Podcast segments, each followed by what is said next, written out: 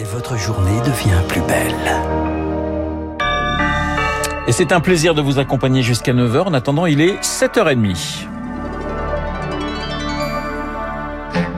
La matinale de Radio Classique avec Renaud Blanc. Et à 7h30, le journal nous est présenté par Charles Bonner. Bonjour Charles. Bonjour Renaud, bonjour à tous. À la une ce matin, un coup dur pour une entreprise française. Valneva perd son contrat avec le Royaume-Uni. Le laboratoire franco-autrichien devait fournir 100 millions de doses de vaccins anti-Covid. Un vaccin à virus désactivé, une technologie plus classique que l'ARN messager.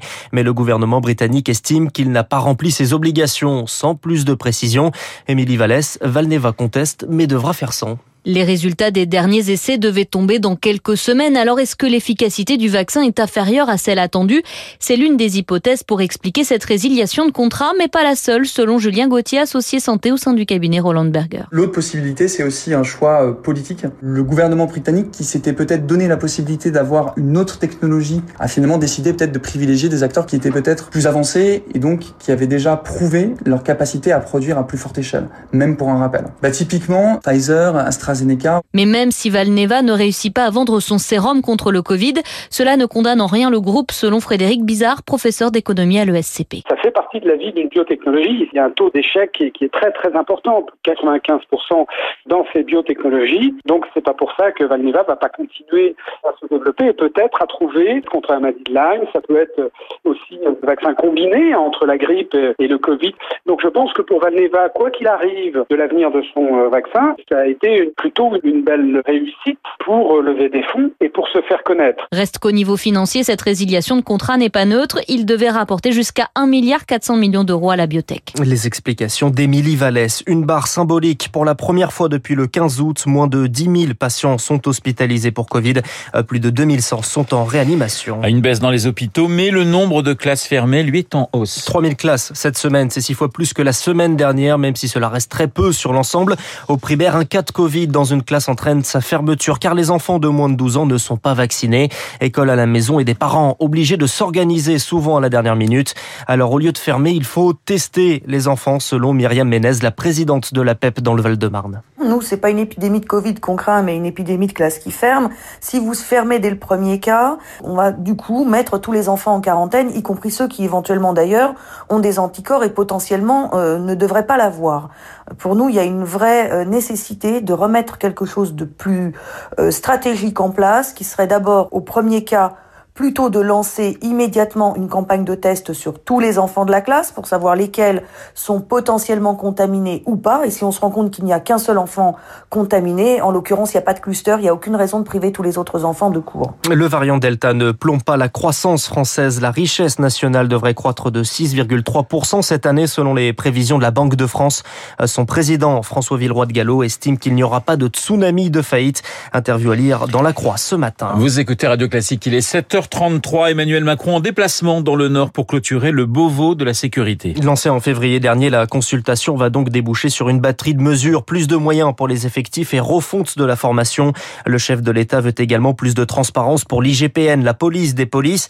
Il devrait annoncer en plus un contrôle externe et indépendant. En avril dernier, il évoquait au Figaro une délégation parlementaire, une mesure qui fait déjà bondir les syndicats. Fliquer les flics, pas une bonne idée pour euh, Marc Ocar, il est secrétaire national sa police. Une convocation par l'IGPN d'un policier est toujours la source d'inquiétude et de stress. Dire qu'il existe une connivence entre la police et l'inspection générale, euh, pour nous, n'a pas de sens. Le système actuel est déjà euh, très contraignant pour un policier. Euh, les policiers sont de loin les fonctionnaires les, plus contrôlés de la fonction publique. Créer un organe externe qui viendrait, en plus du système déjà actuel, contrôler le travail des policiers, moi, ça me paraît inconcevable. Nous ne voyons pas l'utilité d'ajouter encore du contrôle au contrôle. Réaction au micro d'Éric Kioch. Pas encore annoncé les mesures déjà critiquées. Xavier Bertrand, candidat à la présidentielle, est présent lors de ce déplacement.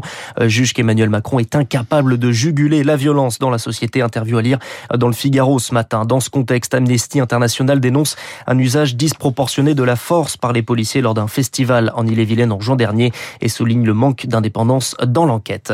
Un nouveau meurtre à Marseille. Hier, un homme abattu dans la cité de la Bricarde dans le 15e arrondissement.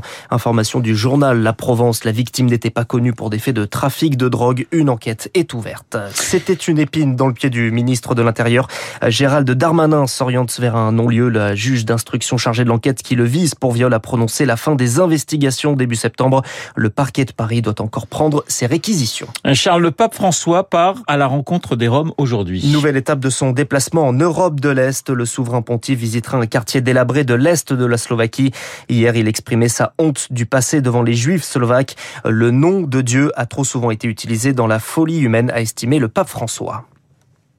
Vous cherchez peut-être encore un logement en cette rentrée étudiante. Attention aux arnaques. Les annonces fleurissent en ce moment sur Internet, mais prudence, certains escrocs vous tendent des pièges. Le site PAP met en garde et bloque entre 40 et 50 annonces frauduleuses tous les jours. Euh, c'est deux fois plus que d'habitude. Des annonces qui profitent d'étudiants novices face aux pratiques locatives, selon Laetitia Caron. Elle est la directrice générale de PAP.fr. Les étudiants, si vous voulez, reviennent sur le marché locatif, puisque cette année, on est sur une rentrée plutôt en présentiel, ce qui recréer une forme de déséquilibre entre l'offre et la demande. Et donc, bah, les escrocs jouent sur cette tension de marché. Alors, les conseils qu'on peut donner, c'est d'une part de ne jamais envoyer d'argent avant d'avoir visité le logement et signé le bail. Il n'y a pas de frais de réservation en matière de location. Le deuxième conseil que je donnerais aux, locataires, c'est de ne jamais envoyer leur dossier par mail avant d'avoir visité le logement, parce que sinon leur document pourrait servir à constituer de faux dossiers de prêt à la consommation et à être usurpé. Un hommage à Johnny Hallyday, Et une statue inaugurée aujourd'hui à Paris. Quatre ans après la mort du chanteur, 10 000 fans sont attendus ce soir pour un concert à Bercy. Et puis on termine avec du sport et le retour de la Ligue des Champions. Lille accueille Wolfsburg ce soir à 21h. Euh, demain, c'est l'entrée en liste des Parisiens qui se déplacent en Belgique à Bruges. Merci Charles, on vous retrouve à 8h30 pour un prochain point d'actualité. Il est 7h36 sur Radio Classique. Dans un instant, les spécialistes David Doucan, François